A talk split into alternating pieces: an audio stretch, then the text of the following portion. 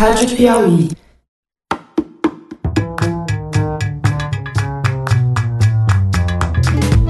Você está ouvindo o segundo episódio da segunda temporada do Maria Vai com as Outras. Se você ouviu o nosso primeiro episódio, você já sabe que a conversa sobre mulher e mercado de trabalho continua. Só que dessa vez o foco são questões relacionadas ao corpo da mulher. No último episódio a gente falou sobre cabelo e dessa vez a gente vai falar sobre gordura e magreza. Para falar sobre esse assunto, a gente tem duas convidadas. A primeira é a professora de inglês, Gabriela Souza. Eu percebi que a partir do momento em que eu fiquei magra, eu passei a ser tratada muito melhor pelo mundo. E não só em termos de trabalho, pelas pessoas em geral. E isso me incomodou profundamente e me dava, inclusive, muita vontade de voltar a ser gorda. E a segunda é a também professora Flávia Santos. Foi uma foto que tiraram minha. E aí, quando eu vi minha foto, eu me assustei. Engraçado que você se olha no espelho e sempre acha. Não é que eu me achasse gorda, não, mas eu sempre achava que eu podia perder mais alguma coisa. Agora a foto, a foto foi, foi marcante, assim.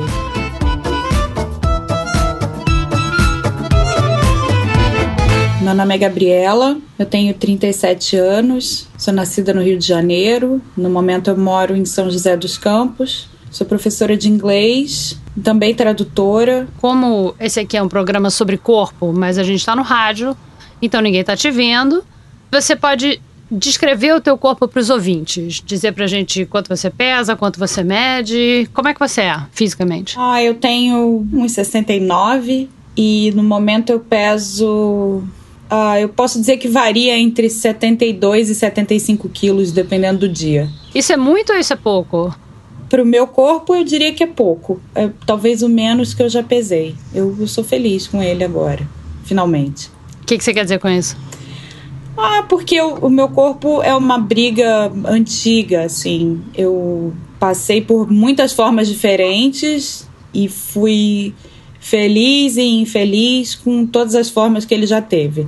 E acho que agora eu me sinto cabendo bem no corpo que eu tenho. Então você já pesou mais do que isso e menos do que isso? Já pesei mais do que isso, já cheguei a pesar quase 110 quilos. E menos do que isso só na adolescência, quando eu ainda não tinha a altura que eu tenho. Quando eu era adolescente, eu era bailarina. Eu era. Não vou dizer que é magra, porque eu nunca fui magra, eu sempre fui grandona mas eu era mais firme, talvez. Quando eu me casei, no meu primeiro casamento, eu comecei a ganhar peso. Foi quando eu parei de dançar. E em pouco tempo eu cheguei nesses 40 quilos a mais aí. Eu passei a comer muito mais, comer mais mal, porque quando você casa e vai morar sozinha, você só sabe fazer arroz e, sei lá, frango frito. Eu honestamente não percebia. A gente estava muito feliz e casados e se divertindo e comendo. E um dos nossos maiores prazeres era sair para os restaurantes e Rio de Janeiro. Quando eu vi, eu tava 40 quilos mais gorda, eu nem sei como foi que isso aconteceu. Eu me achava gorda, mas isso não era um problema necessariamente para mim. Eu não me desgostava por ser gorda. Você então não, não fazia regime? Não era uma coisa que te preocupava? Ah, eventualmente eu fazia uma dessas dietas da moda, mas não era uma coisa que me fazia infeliz ser gorda eu acho que sempre foi mais uma preocupação externa do que interna. As pessoas estavam mais incomodadas comigo ser gorda do que eu mesma. Eu acho que a gordura é uma coisa que incomoda muitos outros. As pessoas têm sempre esse discurso de que. Ah, é curioso pensar nisso agora, porque ah, eu queria que você emagrecesse porque eu quero que você seja saudável. Eu era muito mais saudável quando eu era gorda do que eu sou hoje em dia. Ah, é? Por quê? Porque a cirurgia que eu fiz, ela me tirou muito da saúde. E isso é uma coisa com a qual eu brigo muito mais do que com o meu sobrepeso anteriormente. E qual é a cirurgia que você fez? Eu fiz uma cirurgia bariátrica, onde você reduz o tamanho do estômago, né? Então agora eu tenho um estômago bem pequeno e por isso não cabe comida. Por outro lado, como eu não faço mais a digestão no estômago, eu tenho uma absorção muito inferior à absorção que eu tinha antes da cirurgia. E isso causou vários problemas de saúde. Na cirurgia bariátrica, essa questão da absorção das vitaminas, dos nutrientes de um modo geral, tem a ver só com o que você não pode comer depois da cirurgia ou tem a ver com a própria cirurgia? Não, então, existem vários tipos, né? A cirurgia que eu fiz, Eu vou tentar explicar em termos leigos porque foi assim que me explicaram. Meu estômago ele foi cortado no comprido, então tipo a entrada e a saída dele continuam iguais, só que extremamente reduzidas. Mas o tubo que joga o suco gástrico no estômago, ele fica nessa parte que foi cortada. Então, o que, que o médico faz? O meu estômago fica fechado, grampeado, mas ele desliga esse tubo que joga o suco gástrico pro estômago e ele religa o tubo a mais ou menos um metro dentro do intestino já. Então, toda a digestão do que eu como é feita no intestino. Ela não é feita mais no estômago. O estômago é meramente um canal de passagem. Ele não tem mais função como órgão. Tem várias coisas que eu não posso fazer mais. Por exemplo, tomar pílula em comprimido. Eu só posso usar pílula em adesivo ou injeção. Como eu não faço mais a digestão no estômago, eu tenho uma absorção muito inferior à absorção que eu tinha antes da cirurgia.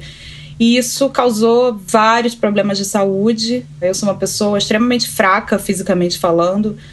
Eu não consigo fazer caminhadas de muitas horas porque eu começo a ter a sensação de que eu vou desmaiar. No início eu desmaiei muito na rua, sozinha, várias vezes. Então eu tenho que estar sempre cuidando do que eu como, do quanto eu como, de se eu aguento comer. Se eu como muito açúcar, por exemplo, eu tenho uma baixa de açúcar no sangue e desmaio. Então, às vezes, se eu tô num restaurante e me empolgo com a sobremesa, eu durmo na frente de todo mundo e tem que ficar todo mundo esperando. Minha família já, já tá acostumada e tal. Mas é uma coisa bem ruim, assim, a ponto de chegar no, em algum momento do pós-cirúrgico em que eu me arrependi profundamente de ter feito essa cirurgia. E te avisaram disso tudo quando você fez a cirurgia? Não, não. As pessoas só falam de como é maravilhoso, né? Porque o sonho de todo mundo é ser magra. Então, é, eu, eu, participei de reuniões e, e as pessoas estavam sempre muito encantadas com os resultados da cirurgia, porque eu acho que o sonho dessas, dessas pessoas era ser magra. E por que, que você fez a cirurgia? Só estava muito acima do peso, né? Pesando quase 110 quilos e eu tive uma torção no tornozelo que não passava. Eu cheguei a ficar engessada um tempo e um, um dos médicos disse que eu tinha que perder peso rápido Obviamente ele não sugeriu a cirurgia, mas ele disse que eu tinha que perder peso o mais rápido possível. Né? E na época o pé começou a melhorar, eu comecei a correr, aí piorou. E aí eu conheci uma hoje amiga que tinha feito a cirurgia e ela parecia muito bem. E até então eu só tinha ouvido histórias de que essa cirurgia era uma cirurgia que deixava a pessoa muito doente e tal. Pessoas na família que morreram tentando fazer a cirurgia e tal. Pessoas da tua família? da minha família. A minha família tem sobrepeso. E aí eu conheci essa pessoa que era super feliz, que fazia vários esportes. Daí eu pensei, puxa, de repente eu vou poder voltar a dançar. Não parece tão ruim. Comecei a pesquisar a respeito. Fui em um médico, ele me disse que com o peso que eu tinha não dava para fazer, porque eu não era pesada o suficiente. Fui num segundo médico, ele também disse que não recomendava, porque não era caso para cirurgia, para perder 40 quilos, ele achava que não era necessário. Enfim, eu fui procurando um médico até achar um que topou. Os meus pais são médicos, então eles me deram bastante suporte nesse sentido. E eu fiz. O pós-operatório foi bem tranquilo. Eu perdi peso muito rápido. Uma coisa assim, de quatro meses eu já tinha perdido os 40 quilos, porque não dá para comer. E aí começa a batalha com outras coisas, quer dizer, a flacidez, o cabelo que cai, isso tudo ninguém fala na hora. O cabelo cai? O cabelo cai muito, muito. Eu fiquei com buracos assim na cabeça, sem cabelo e demorou para crescer. A unha começou a quebrar. O que, que você pode comer depois da cirurgia? Como é que funciona? Nos primeiros dois meses era só líquidos, 50 ml a cada meia hora. Qualquer líquido, suco, sopa, essas coisas? É, calda de feijão coado, porque não pode ter nenhum grãozinho, né? Porque o estômago tá ainda se cicatrizando. Daí, depois de dois meses, você ingere coisas pastosas. Eu fui rebelde, tentei comer, entalei. Teve todas essas coisas. Tipo, sozinha em casa, resolvi comer uma batata cozida. A batata não descia de jeito nenhum. Comecei a passar mal, vomitar. Foi um horror. E aí, com o tempo, você se habitua a comer pouco, aí você descobre o que, que faz mal, o que, que não faz. E, de um certo modo, é uma cirurgia boa porque eu aprendi a comer muito melhor. Porque eu sei, por exemplo, que se eu comer uma porção de batata frita, o meu estômago vai ficar cheio, eu vou perder a fome, mas eu não estou ingerindo nutriente nenhum. Então eu tenho que escolher muito bem o que eu como toda refeição para que eu consiga absorver de fato alguma coisa útil para o meu corpo. Você chegou a sentir diferença no trabalho? Porque a gente leu pesquisas fora do Brasil, uma específica da Universidade de Vanderbilt, nos Estados Unidos, que mostrou que a obesidade tem um impacto no salário das pessoas e que para as mulheres essa diferença é maior ainda do que para os homens. Eles viram que os homens obesos ganham em média 2 dólares por hora a menos do que os homens magros. Mas as mulheres obesas, elas ganham 7 dólares por hora a menos do que as magras. O que não faz sentido, né? Porque a gente come mais. Não, agora falando sério, quando eu era obesa, eu não sentia essa diferença. Eu sentia essa diferença quando eu fiquei magra. E isso também foi uma crise muito grande na minha vida. Explica isso. Eu percebi que a partir do momento em que eu fiquei magra, eu passei a ser tratada muito melhor pelo mundo. E não só em termos de trabalho, pelas pessoas em geral. E isso me incomodou profundamente e me dava, inclusive, muita vontade de voltar a ser gorda. Por exemplo, quando eu fiz a cirurgia, eu já era professora. E eu fiz a cirurgia nas férias. Quando eu voltei de férias, eu já era magra. Eu passei a ser vista como uma professora melhor. Até pelos alunos. É como se você, sendo magra, você demonstrasse para o mundo que você tem muito mais controle sobre a sua vida, porque afinal de contas a pessoa gorda ela não controla, né, nem o que ela come. Como que ela vai ter controle de outras coisas? Então, a partir do momento em que eu fiquei mais magra, eu passei a parecer mais organizada, o que é uma ilusão. Eu sou o mesmo caos de sempre, só que magra. Outra coisa que fez muita diferença é o mundo masculino. A forma como eu era olhada pelos homens antes e depois da cirurgia é uma diferença gritante. E isso também me incomodava muito, porque a minha percepção é eu era a mesma pessoa. Eu não mudei depois que eu emagreci. E de repente, homens com quem eu tinha pouquíssimo contato apareciam querendo falar comigo, querendo marcar de sair. E aquilo me irritava profundamente. A maioria nem respondia porque eu me sentia ofendida. Como assim agora você quer contato comigo? Sabe, eu não fiz nada. Eu só emagreci. Por que, que antes eu não era interessante e agora eu sou? E também não estou dizendo que eu acho que isso é errado. O que eu estou dizendo é que eu não tinha uma percepção de que o olhar fazia tanta diferença no mundo. Mas eu acho que a minha forma de ver as pessoas também mudou com o tempo. Como assim? Acho que talvez eu também tenha passado a valorizar a forma física mais do que antes. Nos outros ou em você?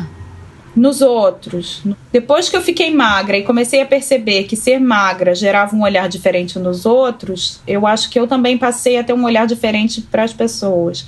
Eu não sei dizer se isso é bom ou ruim, mas eu mudei a partir do momento em que eu percebi essa mudança do olhar no outro e sobre mim. Quais são as dificuldades principais que as mulheres gordas passam? Bom, eu só posso falar por mim, né?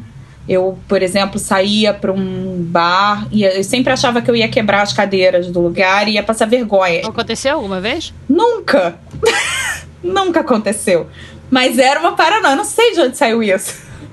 E você falou que mudou a tua relação com os homens, ou pelo menos mudou a relação dos homens com você depois que você emagreceu? Mudou muito. Eu sou casada agora, novamente, né? E esse marido que eu tenho agora, eu conheci num bar. Eu não consigo nem imaginar eu preocupada em quebrar a cadeira, olhando para alguém à minha volta. Não, eu só tava olhando para mim todo o tempo quando eu tava gorda. Eu nunca tinha ido, eu acho, num bar e flertado com alguém. Daí eu, eu tentei, deu certo. Eu falei, ah, vou tentar de novo. E aí começou a virar meio que um esporte, assim, né? Você fica um tempo solteira, você começa a testar essas coisas. E aí deu certo. Você acha que teria rolado se você tivesse gorda? Acho que não. Acho que eu não teria tido coragem e nem acho que eu fosse chamar a atenção dele. Quando eu perdi peso, as pessoas passaram a olhar para mim muito mais. E quando as pessoas passaram a olhar para mim, eu passei a olhar para mim. E eu acho que a partir do momento em que eu tomei consciência do meu corpo, eu passei a tomar consciência do corpo dos outros. E passei a prestar atenção nas pessoas e passei a, a, a definir quem eu achava bonito e quem não achava tenho uma percepção muito clara de que quando eu era gorda, eu me apaixonava pelas pessoas muito mais pelo caráter, pelo que elas me faziam sentir, etc, do que hoje em dia. Hoje em dia eu consigo botar muito mais peso na imagem do que antes. Então, na verdade, ficou mais superficial isso. ficou. Mas eu não sei se isso é ruim. Também, Também não, também não sei. Né? A pessoa é tudo que ela é, tudo junto, né? Essa é uma boa pergunta, eu também não sei. Escrevam pra gente. É, exatamente, escrevam pra gente. Obrigada, Gabi. Obrigada por ter vindo aqui falar com a gente. Eu que agradeço. Vamos à nossa segunda convidada. Então, meu nome é Flávia Santos, eu tenho 43 anos, é, sou carioca, tenho dois filhos, Maria e Pedro. Maria tem 20, Pedro tem 16. É, sou casada, sou professora, é, trabalho de manhã na escola e à tarde dou aula particular. Quanto você pesa e qual é a tua altura? Então, eu tenho 1,68m, atualmente eu, eu peso uns 59, 60 quilos. Que tá ótimo pra essa Tá altura, ótimo. né? Mas você teve transtorno alimentar quando você era garota, né? Tive de 14 para 15 anos, eu tive anorexia. Eu perdi 22 quilos do, do peso que eu tenho mais ou menos hoje, assim. Eu fiquei com 36 quilos. E eu tinha praticamente a mesma altura que eu tenho hoje. E como é que começou? Você lembra? Lembro, era uma época que todo mundo falava de calorias e eu não sabia direito o que, que era, não ligava muito. E começou uma onda na escola de todo mundo querer emagrecer, tá meio in, assim, emagrecer. Eu lembro que a minha primeira dieta foi, assim, um frango inteiro. Achava que eu tava fazendo dieta. Outro dia eu comia, sei lá, arroz integral, que eu achava que era dieta. E aí eu comecei a nadar. E eu sou muito compulsiva, que é uma característica também de quem tem anorexia, assim. E o primeiro dia eu dei 10 voltas na piscina, o segundo 20, o terceiro 30. O dia que eu tive que dar 60 voltas na piscina, eu falei, não vou, mas também não vou comer. Eu fui me botando metas.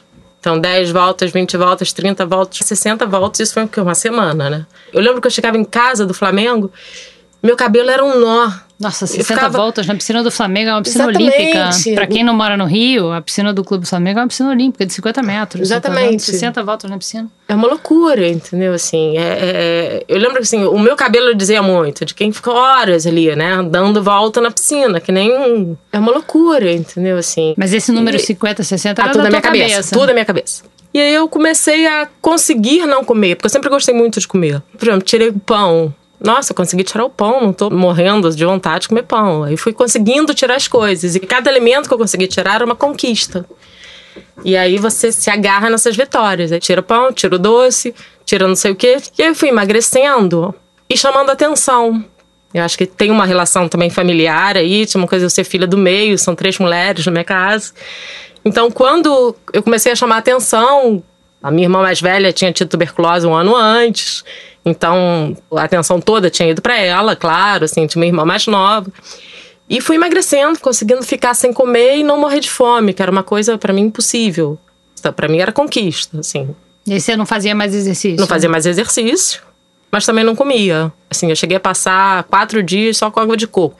Eu lembro que adoçante era pacotinho. Eu podia tomar no máximo quatro cafés, porque eu podia, no máximo, quatro pacotinhos de adoçante por dia. Tudo número inventado da tua Tudo cabeça. estipulado por mim mesma. Quando você era criança ou na tua casa, as pessoas faziam dieta, comida era uma preocupação ou foi realmente uma coisa tua Não, que... o meu pai é uma pessoa que adora comer e beber. Então é tudo muito voltado pra comida. Então eu lembro que na minha casa tinha assim, sei lá, três tipos de carnes. É uma fartura. Tudo gira muito em torno disso, assim. E eles Tem essa são preocupação. gordos ou magros, na sua Magros. casa? Todo mundo é magro. A minha irmã mais velha quase teve anorexia. Ficou muito magra, mas saiu antes. E eu fui o contrário. Quando eu vi que eu tava entrando, que falaram pra mim, você tá entrando, eu falei, agora eu vou. né? E ela, quando falaram pra ela, você tá com o princípio de anorexia, ela, ah, socorro. Exatamente. Começou a tomar sustagem. Acho que, na verdade, assim, eu não entrei no processo por causa dela. Eu entrei mais por uma coisa de escola, assim, das meninas estarem fazendo dieta e eu...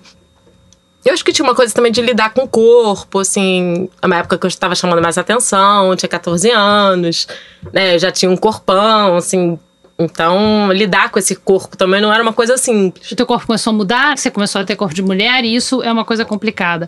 O que, que você pensava? O que que... Isso não é racional e muito nova. Então, assim, eu tinha um corpo que chamava atenção.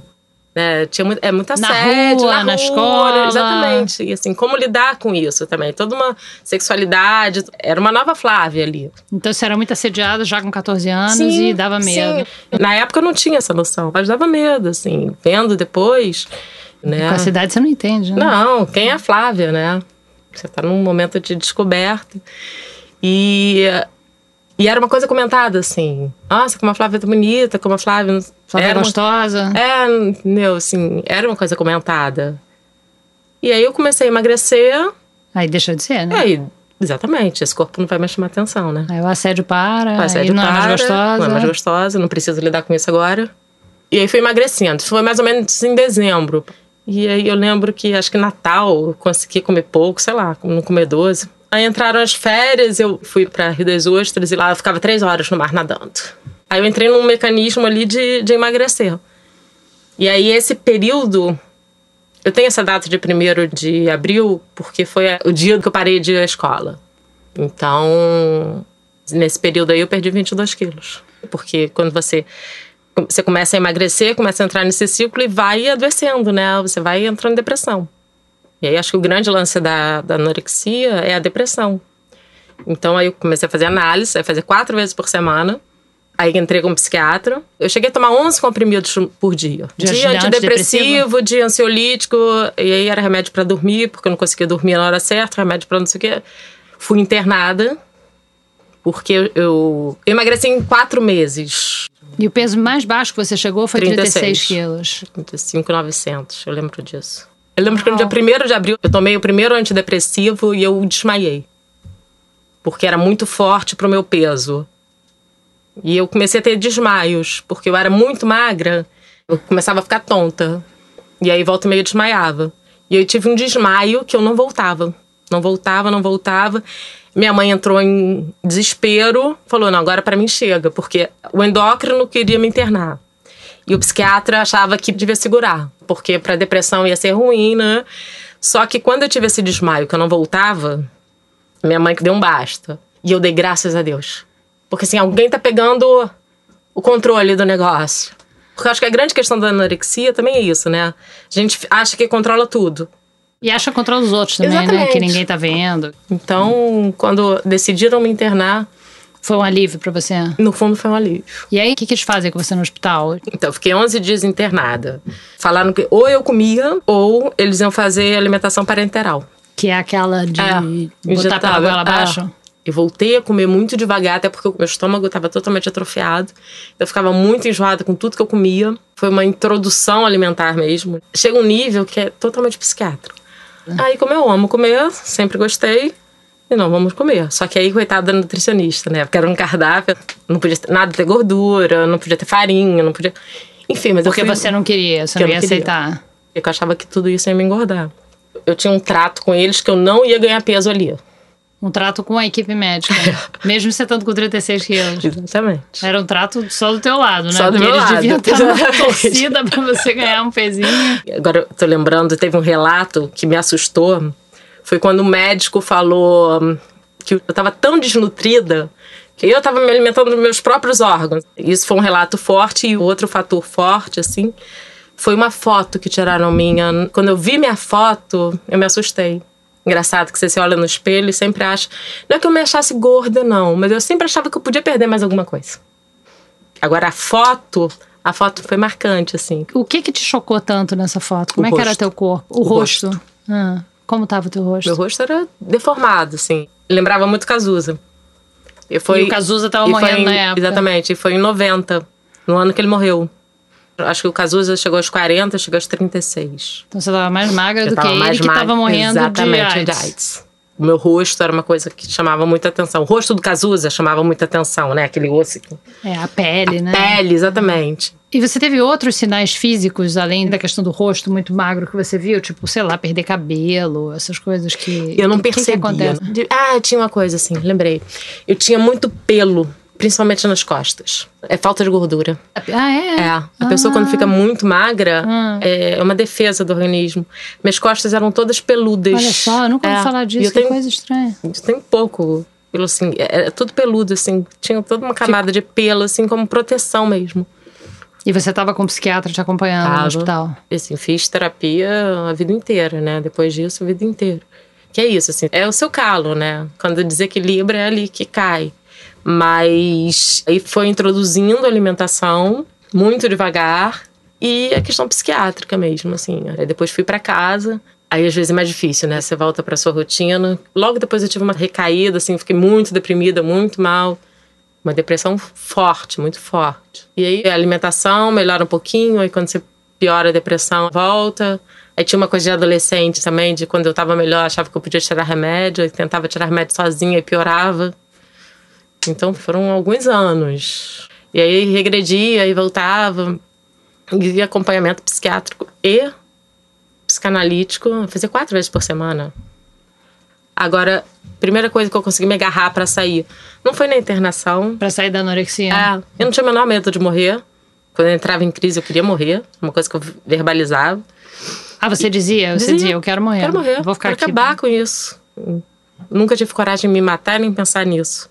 Mas eu só queria acabar com aquilo. Era muito sofrimento.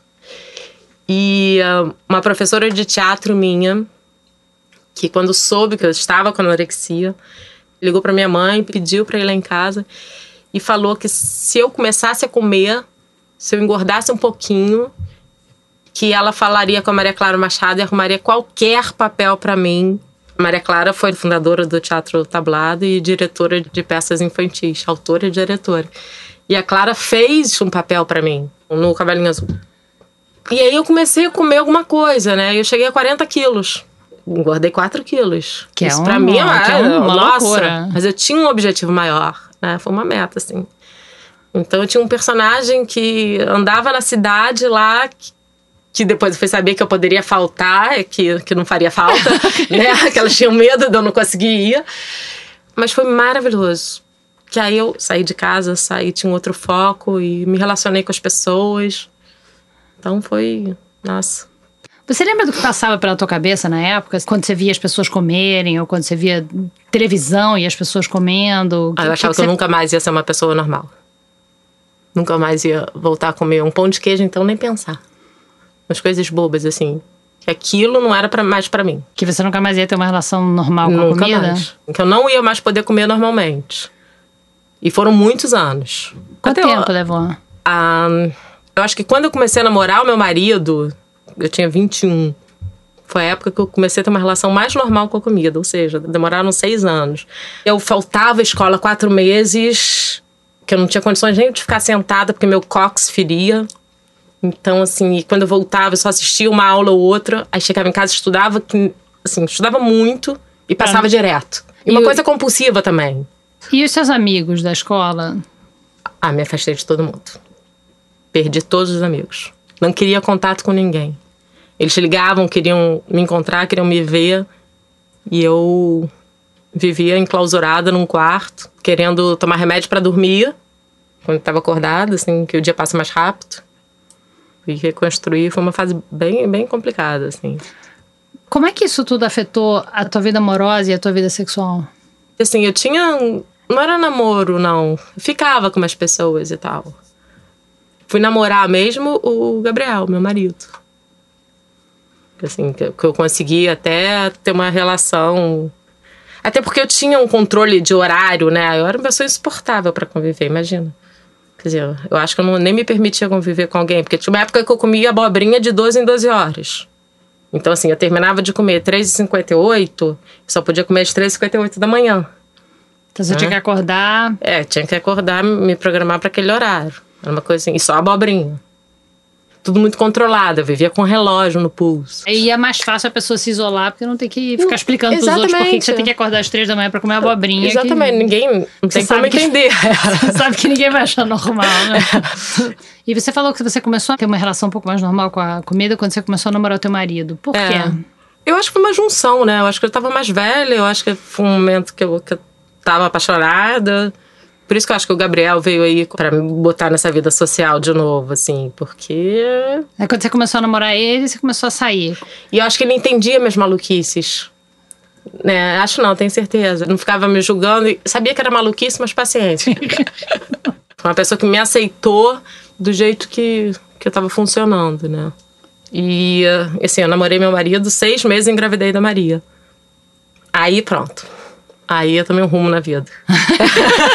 a anorexia grávida complica bastante. Não, mas você sabe que eu fiquei ótima? Eu fiquei ótima porque tirou o foco de mim. Fiquei super magra, mas fiquei saudável. Fiquei com barrigão, achava aquela barriga linda. Tinha 22 anos. E a gente foi morar juntos na casa dos meus pais. A gente ficou morando lá 11 anos. 11 anos? Porque o Gabriel estudava. Eu, nessa minha loucura de, de ensino médio, eu acabei não, não entrando numa faculdade direto. Aliás, eu era mestre em fazer vestibular. Fazia vestibular, passava, aí ia um, dois dias a aula, desisti. E aí você não tinha feito faculdade, você não estava trabalhando? Tinha feito nada, exatamente. Tinha feito seis meses de direito, mas aí eu também larguei. Porque tudo é assim. Eu tinha que ser muito boa em tudo. Não dá para ir levando. O nível de exigência é, é muito alto. Então Sim. afetou a tua vida profissional, né? Totalmente. E tinha uma expectativa. Como eu sempre fui muito boa aluna. E aí depois eu fui fazer pedagogia. Aí você se encontrou? É. E aí eu fui, comecei a dar aula na escola e ganhei bolsa para eles. Aí tudo ficou mais fácil, assim. As coisas fluíram. Aí a gente conseguiu sair da casa dos meus pais. E você hoje em dia, então, você conseguiu pensar em comida de uma maneira diferente do que você pensava antes? Sim, com certeza. Não, acho que vai ser sempre um ponto fraco. Me acho super normal perto do que eu fui. E não perto das não, outras pessoas? Perto das outras pessoas eu não sou tão normal assim. Como é que é a tua alimentação hoje? Então, minha alimentação, como eu saio da escola e vou dar aula direto, particular, eu como alguma coisa nesse intervalo. Eu tomo café sem pão. pão nunca voltou. Não, voltou à noite. Aí eu almoço alguma coisa, pode ser até um sanduíche, mas às vezes um saco de. de. Maria, um saco de pipoquinha, assim. Aí quando eu chego em casa, aí. Aí tô morrendo de fome. E aí é um, um horário que eu lancho. Eu prefiro lanchar, porque eu, como eu amo pão? Então, assim, é um horário que eu, que eu como pão, que eu como doce. Eu já passei o dia inteiro quase que de dieta. Né? Então, à noite eu posso dar uma relaxada. É uma estratégia que eu arrumei para lidar, né? Tô totalmente sem tempo para fazer exercício, que é uma coisa que, assim, eu adoro fazer exercício, mas academia eu não entro de jeito nenhum. Essas academias que você paga, pode malhar o tempo que você quiser, eu ia numa compulsão que chegava a ficar insuportável. É um tipo de bulimia também. Então eu ia pra academia e ficava lá fazendo trânsito sei lá, três horas. É infernal. E assim, porque quando eu saí da anorexia também, eu fui pro oposto, né? Teve uma época que eu engordei muito, que eu comecei a ter compulsão alimentar. Eu pegava um pote de sorvete de dois litros e devorava. E eu nunca consegui vomitar. Sorte sua. É. Mas eu ia pro exercício, né? E você hoje em dia, então, você dá aula, você trabalha com criança ou com adolescente? Adolescente. Você vê adolescentes com transtorno alimentar? É, você identifica, assim? Identifico. Você... Identifico. É mais menina, é mais, mais menina, menina sempre, né? Sempre. sempre menina, né? Você consegue conversar com elas? Elas aceitam conversar com você? Eu, eu acho você diz, eu tive isso, você não me engana, eu sei que você tem. eu não tenho problema em falar que eu tive, não. Eu falo, eu falo. Normalmente quando começa com manias, né? Existe essa narrativa da anorexia, né? Que a, que a pessoa anoréxica se olha no espelho e se vê gorda. Não é exatamente isso, não, né? Não, não é isso. Não acho que seja isso também, não. Para cada pessoa é um gatilho diferente. É, isso aí eu acho que, que é o principal. Acho que cada uma desenvolve a partir de alguma coisa pessoal. É, e no teu caso é controle, a, o perfeccionismo. Exatamente. De... E fato é que a gente tem que dizer aqui para os ouvintes que você tá ótima, né? Você é super bonita, tem um sorriso lindo, uma cara ótima, é. super saudável, com uma filha maravilhosa aqui dentro do estúdio. Tá tudo certo, para ninguém ficar preocupado. A gente posta foto depois pra mostrar como ela tá ótima. E tudo certo. Obrigada, é, Flávia. Obrigada Muito a vocês. Esse foi o segundo episódio da nova temporada do Maria Vai com as Outras e a gente quer muito saber o que vocês acharam. Você pode dar opinião, sugerir pauta, pode fazer crítica e vocês podem também contar as histórias de vocês nas redes sociais ou então por e-mail. Pode falar com a gente pelo Twitter, porque agora a gente tem um Twitter todo nosso, que é o MVCOPodcast. E isso foi o que fez a Fabi Assis depois de ouvir o programa passado, que era sobre cabelo. Ela contou que fez alisamento durante muito tempo, porque quando ela estava procurando o primeiro emprego na adolescência, um primo disse que ela nunca ia conseguir trabalho por causa do cabelo crespo. Isso foi muitos anos atrás e ela hoje já não alisa mais os cabelos e ela até postou um vídeo mostrando os seus cachinhos. Teve também gente no YouTube, no Twitter e também no Facebook, como por exemplo a Janes Rocha, é, perguntando por que a gente não falou de cabelos grisalhos no episódio sobre cabelo. E só o que eu posso dizer é que vocês não perdem por esperar. Teve um outro ouvinte, Fernando Reinac, que é amigo meu e amigo do programa, que escreveu que ao ouvir o programa sobre cabelo, ele ficou se perguntando por que as perucas dos juízes e advogados de alguns países, como o Reino Unido, por exemplo, são sempre cacheadas. Eu não sei a resposta, ninguém aqui sabe a resposta, mas se alguém aí tiver a resposta, manda pra gente pelas redes ou então pelo e-mail mariavaicoasotras@revistapiauí.com.br.